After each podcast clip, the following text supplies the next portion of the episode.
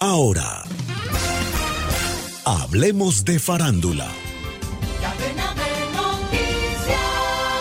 Después de cinco meses, los presentadores nocturnos de la televisión estadounidense regresan con sus monólogos y entrevistas. Bill Maher anunció que su programa de HBO Real Time with Bill Maher vuelve al aire mañana viernes. Los presentadores de The Tonight Show starring Jimmy Fallon y Late Night with Seth Meyers de la cadena NBC, Jimmy Kimmel Live de ABC y The Late Show with Stephen Colbert de CBS regresan el lunes 2 de octubre. Last Week Tonight con John Oliver retorna el domingo 1 de octubre y The Daily Show de Comedy Central el 16 de octubre. Según analistas, las huelgas, particularmente las de los guionistas de Hollywood, han tenido un impacto catastrófico en los ratings de la televisión nocturna. Las cadenas han experimentado caídas de audiencia de entre el 40 y el 50% a partir de las 11 pm. Por el momento, los actores siguen en paro y no se vislumbran negociaciones.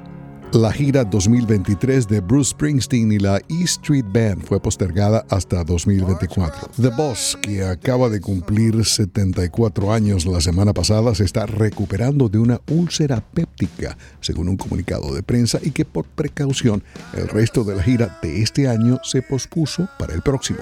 Los shows de septiembre incluían paradas en las ciudades de Baltimore, Filadelfia, Albany Syracuse Nueva York, Pittsburgh, Pensilvania, esta capital, Washington, y espectáculos en Connecticut y Ohio.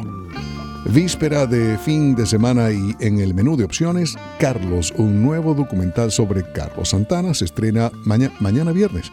Carlos narra los años de formación de Santana en Tijuana, México, su presentación en Woodstock, sus giras y su inmersión en el mundo de la espiritualidad culminando con el álbum Supernatural de 1999.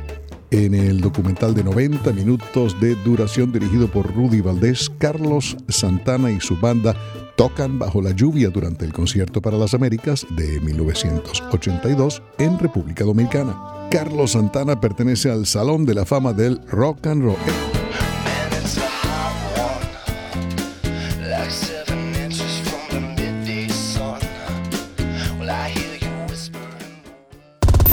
Descarga gratis la aplicación Red Radial.